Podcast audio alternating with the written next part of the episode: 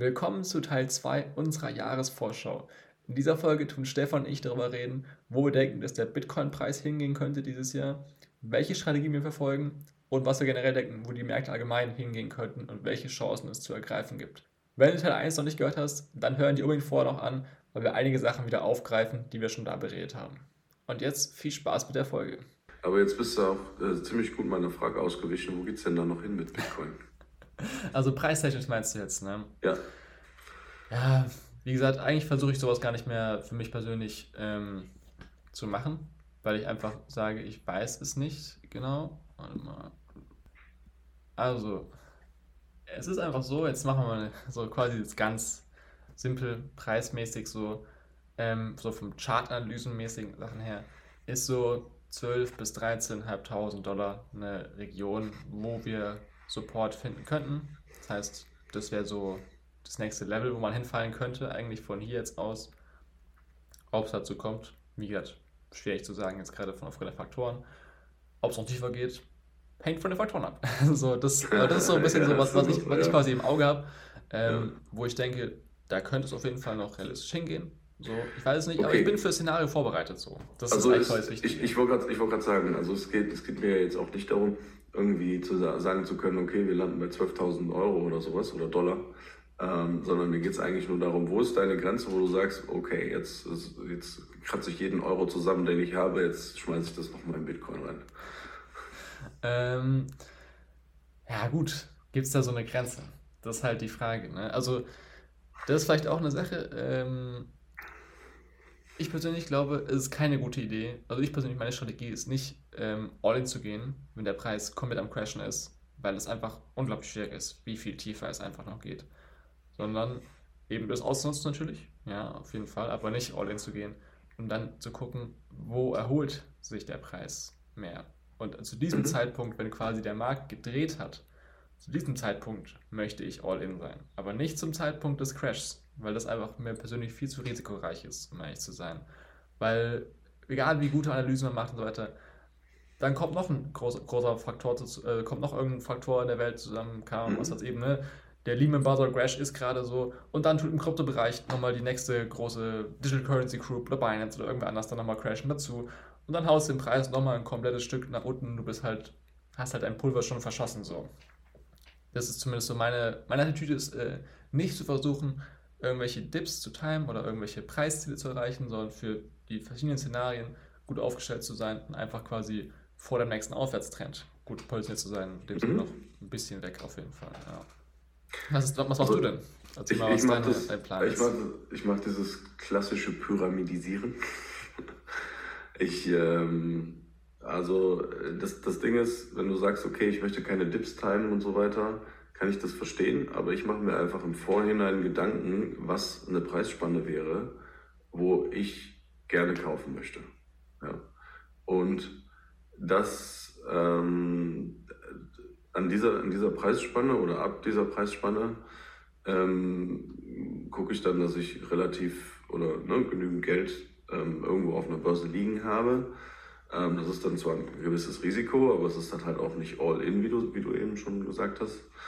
Und ähm, dann mache ich halt meine Kauforders zu dem Wunschpreis, sag ich mal. Ne? Mhm.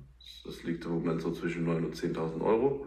Dass wir da nicht, ähm, nicht ständig auf dieses Preisniveau gehen, das kann gut sein, aber es braucht ja nur eine äh, sehr schlechte äh. Nachricht zu kommen, dann bist du eben deine 30 Prozent wieder runter bei Bitcoin. Und ähm, dann sind wir schon da. So, aber diese, ich sag mal, diese Flash-Crashs, die es da manchmal gibt bei Bitcoin, die halten halt meistens nur irgendwie ein paar Stunden. Äh, und dann war es das, dann bist du dann irgendwann auch wieder 10%, 10 höher. Mhm. Und ähm, das so ein bisschen ähm, von diesem Timing mache ich schon gern. Also das hat mich auch schon den ein oder anderen Euro äh, gespart, hat mir den ein oder anderen Euro schon gespart, ähm, weil ich einfach äh, ja dann diesen Flash Crash mitmachen konnte, weil der, weil ich stehende Kauforders hatte zum Beispiel. Mhm. Ne? Ähm, es ist halt dann, ne, und, und wenn das dann irgendwann sich einpendelt, dann schiebe ich dann halt wieder hinterher mit mehr. Ne, mhm. Ne, wenn sich das in dem Preis irgendwann einpendelt. Äh, meistens ist es aber dann tatsächlich so, dass die Kauforders ziehen und ich dann diesen Preis nicht mehr bekomme. Ja, wenn du, wenn du, wenn du den richtigen Timingpunkt erwischt hast, natürlich. Ne? So, weil viele haben ja auch versucht, in dem letzten Jahr jetzt quasi auch den Markt zu timen, den Boden und solche Sachen. Und das ist für viele wahrscheinlich sehr schief gegangen auch so. Also, das, äh, mhm. also grundlegend mache ich das ja auch. Ich habe ja auch quasi jetzt, ich habe auch Limit Orders natürlich bereit. Ich, ich habe auch, ich hab auch bei 30.000 Mal nachgekauft, aber das waren dann halt äh, irgendwie 100 Euro da, 100 Euro da, mhm. ne, wie es dann halt äh, verfügbar war.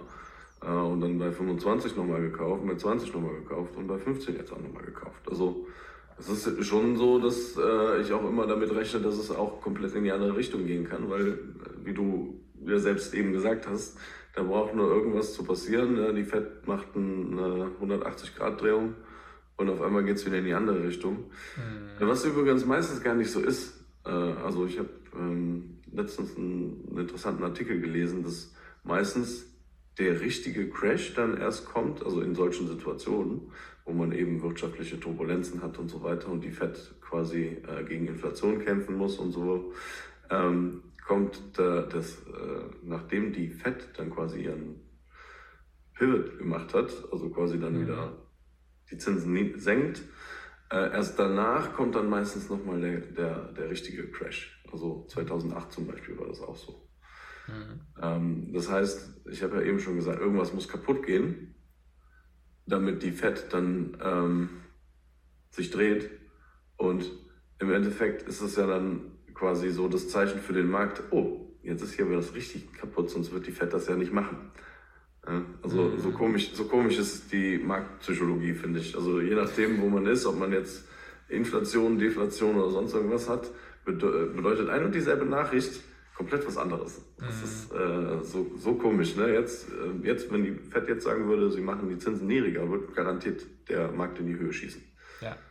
ja? Aber wenn schon was kaputt ist, dann ist das das, das Schlimmste, was, was die Fed machen kann, ist die Zinsen zu senken.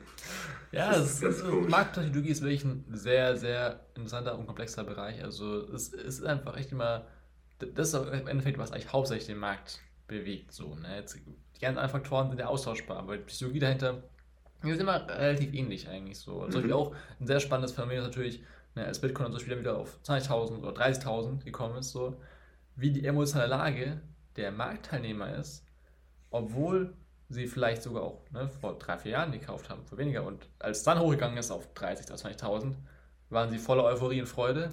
Und als jetzt bei 20.000, 30.000 zum Beispiel der Preis war, sind sie voll in der Panik. Einfach nur, von wo man kommt, macht auch schon einen riesigen, und das ist eben, was hast auch, ne, von wo die Federal Reserve kommt, wann die das macht. Das ist quasi auf, aufgrund der, das entscheidet eigentlich auch ein bisschen, wie halt natürlich die Leute das Ganze einschätzen und wahrnehmen und so weiter. Das ist, ist sehr krass und man kann sich auch sehr, sehr tief da rein vertiefen, in was da alles passiert und das alles zu analysieren und so weiter. Mache ich jetzt gar nicht, weil unser beider Ziel ist ja eben nicht zu traden. Aber wie du sagst, ähm, natürlich äh, ist halt einfach so, dass man halt einfach nie ganz genau wissen kann, was passiert. Deswegen ist, finde ich persönlich, das Beste, sich für alle möglichen Szenarien, die, so die Grundszenarien sich aufzumalen, sich zu überlegen, was ist denn so im Bereich des Möglichen und sich dann zu positionieren, dass man jedes Szenario für sich persönlich bestmöglich nutzen kann. Also von dem, was halt seine Ziele sind, wie viel Risiko man eingehen möchte und so weiter. Und das ist eigentlich quasi, worauf meine Strategie eigentlich basiert. Aber ja, das ist auf jeden Fall ja, eine sehr, sehr spannende Sache mit der ganzen Federal Reserve und Sache und wie zwei Seiten gehen wird dieses Jahr. Also es wird, wird interessant, so was genau jetzt passieren wird. So, ob das halt wirklich vielleicht das Szenario, was du gerade gesagt hast, passiert, ne? Crash, irgendwas passiert, Zinsen werden runtergesetzt, nochmal ein Crash und dann geht es aufwärts. So, ne? Die Frage ist halt auch, im Kryptomarkt hat auch nochmal einen Crash. Ja, wahrscheinlich halt. Ne? Das ist halt einfach alles. Das wird, da bin ich, da gehe ich, da gehe ich ziemlich von aus. Also mhm.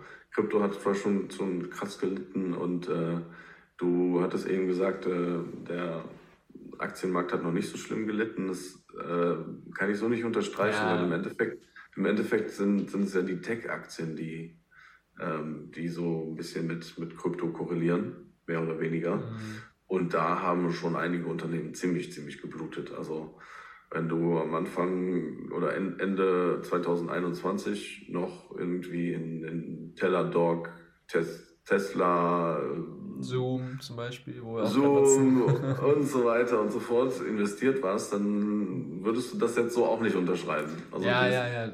Also ich meine jetzt der, so, der Bereich ja. an Aktien ist schon krass getroffen worden, ja, finde ja. ich. Das stimmt. Tech-Aktien sind auf jeden Fall auch hart. Also das, die sind volatiler oder sogar genauso volatil wie Krypto. Also da ist kein, kein also großer Unterschied gewesen dieses Jahr tatsächlich so, aber halt so diese generelle, wenn man solche Indizes sich jetzt anschaut, die jetzt nicht tech-spezifisch sind, dann ist äh, Vergleich zu, zu, zu Abwärtstrends der Vergangenheit noch nicht so extrem gewesen. Ja. Deswegen, das ist auch, auch natürlich so ein Punkt, wo man sagen kann, okay, wenn man sich verschiedene Rezessionen der Vergangenheit anschaut und so weiter, dann ist da auf jeden Fall noch Raum zu fallen. Aber vielleicht hat es auch dann, wenn diese anderen Aktien fallen, auch nicht so einen großen Effekt auf Krypto, ne, wie die Tech-Aktien. Mhm. Muss man sich schauen. Ja. Ja. Das äh, ist schwierig zu sagen, aber natürlich ist alles, was innovativ ist, ist meistens halt einfach auch ein bisschen schnelllebiger. Ne? Krypto, Tech-Aktien und so weiter. Deswegen sind die auch wahrscheinlich ein bisschen mehr betroffen davon einfach so. Also reagieren halt auch schneller auf diese ganzen Umstände so. Ja, bei den ganzen Wachstumsaktien hast du halt das Problem, dass äh, dort ziemlich viel Wachstum einbepreist wurde äh, und die halt auch sehr viel Kapital, äh, Fremdkapital irgendwie haben in der Regel. Also die verbrennen Geld und haben dementsprechend dann auch Kapitalbedarf. Äh, und durch steigendes Zinsumfeld macht das das nicht einfacher. Und wenn die sowieso schon keinen Profit machen, teilweise zumindest, mhm. oder wenig Profit machen, dann äh, ist das halt eben schlecht für die Aussichten. Ja, weil wenn du wachsen möchtest, dann darfst du dir um, um Geld keine Gedanken machen. Müssen. Ja, das stimmt, das stimmt. Das äh, macht es natürlich sehr schwierig, ja. Dass äh, ja. sehr viele Firmen halt deswegen, also generell, deswegen mache ich auch dieses generelle Prinzip Zombie-Firma ist. Also wenn du mal in Aktien investiert, ein Prinzip, was man kennen muss eigentlich. Und das wird jetzt ja. wahrscheinlich dieses Jahr. Man hatte schon davor, ne? die, die letzten Jahr, letzten Jahr wurde schon viel drüber geredet, auch so, oder halt davor schon ein bisschen so, wird das jetzt mal passieren. Ich glaube, dieses Jahr könnte man so ein bisschen so ein Aussieben mal auch sehen, dass halt diese ganzen Zombie-Firmen jetzt mal wirklich, weil, weil es, es dauert alles ein bisschen Zeit, ne, bis diese ganzen Zinserhöhungen, Effekte und so.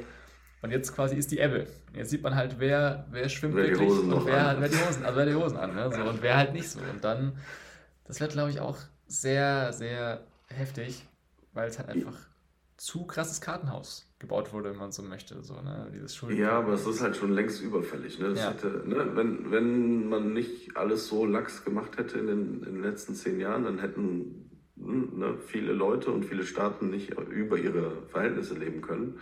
Und dann hätten auch solche ähm, Zombie-Firmen dann irgendwann zwischendurch mal Insolvenz angemeldet. Jetzt machen sie es dann halt alle in einer bestimmten Zeitspanne.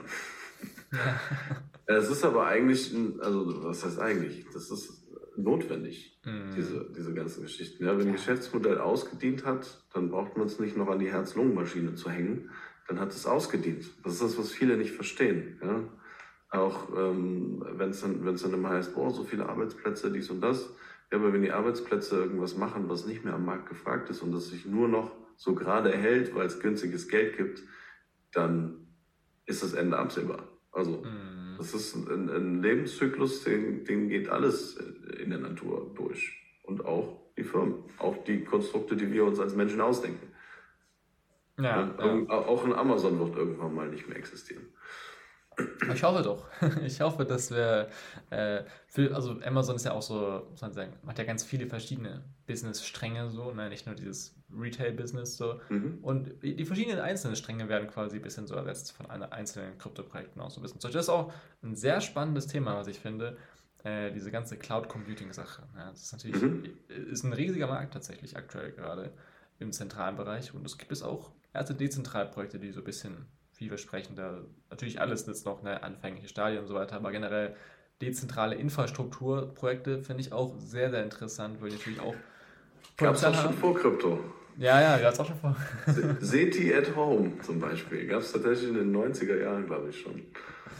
Aber es ist alles äh, durch, durch, quasi der, der Vorteil mit Krypto ist ein bisschen, warum es eigentlich Sinn macht, ist durch, durch Token-Herausgabe kannst du halt gute Incentives schaffen, dass Leute halt auch wirklich solche Geräte kaufen, das machen und so weiter. Weil das ist ein bisschen das Schwierige bei diesen physischen Netzwerken, ohne zentralen, zentrale Firma, die halt das ganze Funding ranbringt und so, weil es halt sehr, sehr fundinglastig ist, so das Ganze zu machen. Du musst halt erstmal genug Geräte überhaupt und so weiter Sachen zusammenbekommen, dass irgendwas Sinnvolles daraus entstehen kann. Und durch diese Token-Incentives kannst du halt, hat man zumindest gesehen, hat zumindest schon mal grundlegend funktioniert, auch mit solchen Sachen wie Helium und so weiter kriegt man Leute dazu, auch die ganzen Sachen zu machen. Ja, dass die wirklich auch das, quasi die Infrastruktur für das Netzwerk einzelne Leute wirklich aufbauen können. So. Also halt und dann quasi das Gesamtes. So muss natürlich jetzt schauen, ja, die meisten von diesen Projekten sind noch recht anfänglich, würde ich jetzt sagen. Aber das ist äh, ein Bereich, der in den nächsten fünf bis zehn Jahren, glaube ich, auch sehr, sehr viel Potenzial hat, weil jetzt ist er halt noch mega klein. Und das Potenzial, was quasi der aktuelle Bereich darstellt, wo man auch sagen muss, sogar dass äh, quasi die, diese selbst die zentralen Player äh, ist wahrscheinlich aktuell, also das quasi die, die, die Nachfrage ist unglaublich am Steigen. Immer mehr Daten, immer mehr, also solche auch mit AI und diesen ganzen Sachen. Mhm. Das geht gerade richtig durch Decke eigentlich quasi die Nachfrage. Und selbst die zentralen Player können diese Nachfrage in den nächsten Jahren so gerade nicht decken. So. Das heißt, selbst sie müssen ja quasi weiter ausbauen. Dann ist natürlich die Frage, können halt eben diese dezentralen Alternativen denen halt ein bisschen was von dem Markt abnehmen? Und das glaube ich schon, wenn die das gut anstellen. Also von Helium bin ich jetzt nicht so überzeugt, muss ich sagen. Also Helium war jetzt auch nur ein Beispiel für, also die machen ja was anderes, die machen ja äh, Mobile Coverage und solche Sachen. Ja. ja. Ähm, aber ja, ich weiß nicht, ob man Infrastruktur, ob das mit der Infrastruktur so äh, gut machbar ist. Weil im Endeffekt hast du eben das Problem, also das Einzige, was du dezentral machen könntest, wäre über Funk irgendwas. Und Funk ist im Endeffekt schon sehr gut bedient mit äh, Technologien und, und Abdeckung und so weiter. Also da bin ich mir noch nicht so sicher, aber es kann natürlich auch sein, dass äh, in Zukunft irgendwelche Geräte gibt, die, äh, die das dann wesentlich einfacher und besser machen können. Mhm. Das kann natürlich auch sein. Das weiß ich jetzt nicht. Aber was hältst du von generell de dezentralen Datenspeicherung oder Cloud Computing und so? Ähm, ja, dezentral Datenspeichern ist ja eine andere Geschichte. Ähm, Infrastruktur ist ja mehr so, oder was heißt Infrastruktur? Also ich meine es jetzt im Sinne von Infrastruktur, weil dezentrale Datenspeicherung und Cloud Computing brauchen ganz viele andere Kryptosachen halt auch wieder im Endeffekt, um das Ganze eben sinnvoll zu machen zu können und sowas. Weil zum Beispiel jetzt gerade ist ja auch so, dass viele Validator Nodes und äh, Nodes generell Amazon Web Services oder, oder Hetzner und diese ganzen Sachen nutzen, was mhm. jetzt nicht so ganz optimal ist. So. Mhm. Ähm, ja, also wenn es jetzt tatsächlich um das, um das Speichern oder Bereitstellen von, von virtueller Infrastruktur geht, da bin ich komplett bei dir. Ähm, ne? Also deswegen hat, dann hatte ich dich gerade nämlich falsch verstanden. Weil, wo du bei Helium warst, war ich tatsächlich bei physischer Infrastruktur und Datenübertragung. Also du brauchst ja auch physische ähm, Infrastruktur, um diese Daten zu speichern, zu verarbeiten. Aber das ist richtig, die ja, lässt ja, sich aber schlecht dezentralisieren, das war das, was ich meinte. Ähm, aber äh, ja, klar, also ich denke, da geht es dann definitiv auch hin. Äh, es ist so wie, ähm, ne, wir retten jetzt die Welt, äh, indem wir Solarpanels aufs Dach packen, jeder. Ja, so macht jeder quasi für sich sein kleines Ding. Ähm, klingt jetzt erstmal ein bisschen blöd, also ne? Mhm. passt jetzt nicht so ganz, aber im Endeffekt, wenn die Computer sowieso laufen und irgendwas machen, dann können sie auch genauso gut eben Files hosten oder von mir aus äh, den Prozessor oder die Grafikkarte laufen lassen, um irgendeine irgendeinen virtuellen Rechner zu unterstützen oder sowas. Mhm. Also das denke ich schon, dass das äh, ziemlich realistisch ist, dass wir sowas sehen werden. Wie, in welchem Umfang und wie gut das funktioniert, das kann ich dir natürlich nicht sagen. Aber selbst die großen Cloud-Anbieter gehen halt oder sind halt auch dezentralisiert eigentlich unter sich. Ne? Also du hast ja da Fallbacks, äh, ein Rechenzentrum in Nordamerika kann, wenn jetzt in Europa was ausfällt, das auch übernehmen und auch ohne Verlust von der Session und so weiter und so fort. Also die bauen ja auch diese, ihre, ihre eigene Infrastruktur schon sehr mhm. ähm, ja, dezentralisiert ist es ja nun nicht, aber schon so auf, dass es auf unterschiedliche Nodes dann geladen wird und so weiter. Und ähm, also da sehe ich schon, dass man das auch im Kleinen darstellen könnte. Mhm. Gerade, gerade wenn auch die, äh, ich sag mal, ähm, ich sag mal, private Netzwerkanbindungen weiter auf, auf, aufgerüstet werden, dass du quasi auch mit Datenübertragung kein Problem mehr hast ähm, und Geschwindigkeit, dann denke ich mal, werden wir das schon sehen noch. Mhm. Gibt es denn vielleicht noch irgendeinen Bereich, wo du sagst, den finde ich sehr spannend, da bin ich gespannt, was jetzt alles so passiert, oder siehst du viel Potenzial im Kryptobereich? Ja, grundsätzlich ähm, bin ich mal sehr gespannt, wie sich das jetzt wirklich äh, so entfaltet. Ähm, ja, klassisch Web 3 will ich jetzt nicht sagen, ja, dass, dass jeder halt äh, tatsächlich aktiv mit seiner Wallet agiert, sondern ähm, ich bin gespannt, wie man es schafft oder wie es, wie es gemacht wird, im Endeffekt dass dann die Leute Blockchain benutzen, ohne aktiv Blockchain zu benutzen. Wie sie heute das Internet benutzen, ohne aktiv das Internet zu benutzen. Ja? Früher am Anfang musstest du noch ein Modem anschalten und das irgendwie äh, einwählen lassen mit schrägen Tönen und irgendwann hast du nur noch einen Stecker in die, in die Steckdose gesteckt und dann hast du Internet. So, und, beziehungsweise mittlerweile hast du ein Handy und du mhm. benutzt das Internet, ohne drüber nachzudenken. Da, ich bin gespannt, wie sich das, wie sich Blockchain dann halt in unserem Leben entfalten wird, als Grundlage, grundlegende Technologie für, für Dinge, mhm. für Services, für auch andere Produkte, wie Autos oder zum Beispiel. Ja. Ähm, da bin ich äh, gespannt drauf. Jetzt kein spezifisches, kein spezifisches Ökosystem oder so, also kein spezifisches Projekt, sondern eher, ähm, wie man Blockchain quasi da mit einbinden kann. Mhm. Also es gibt halt tausende Ideen, die auch irgendwie sinnvoll sind. Ja, manche sind weniger sinnvoll, manche benutzen Blockchain nur, damit sie Blockchain benutzen und damit sie irgendwie hip sind. Äh, aber es gibt ja auch genügend Anwendungsfälle, wo das wirklich Sinn macht, wie zum Beispiel, wenn du ähm, automatisch fahrendes äh, irgendwas ähm, oder irgendein Roboter mit einem Roboter irgendwas machen möchtest. Und das wird ja immer mehr. Ne? Mhm. Ähm, dann kannst du, weiß ich nicht, der Tesla redet, kommuniziert dann mit der Ladesäule und äh, das Ganze wird automatisch gesettelt, ohne dass da irgendwie äh, zum Beispiel Geld im, im, Spiel sein muss, sondern es ist ganz klar, dass da auch dann noch ein, irgendein Token dahinter steht oder sowas. Ähm, das Auto ist eindeutig identifizierbar, das Auto kann seine eigene Signatur machen, die Ladesäule weiß, wer das Auto ist, kann alles nachgucken, sowas zum Beispiel. Mhm. Ja, viel Automation ist, glaube ich, auch so Richtig, ja, ja. Also alles, was du automatisch machen kannst, dafür ist ja Blockchain im Endeffekt prädestiniert.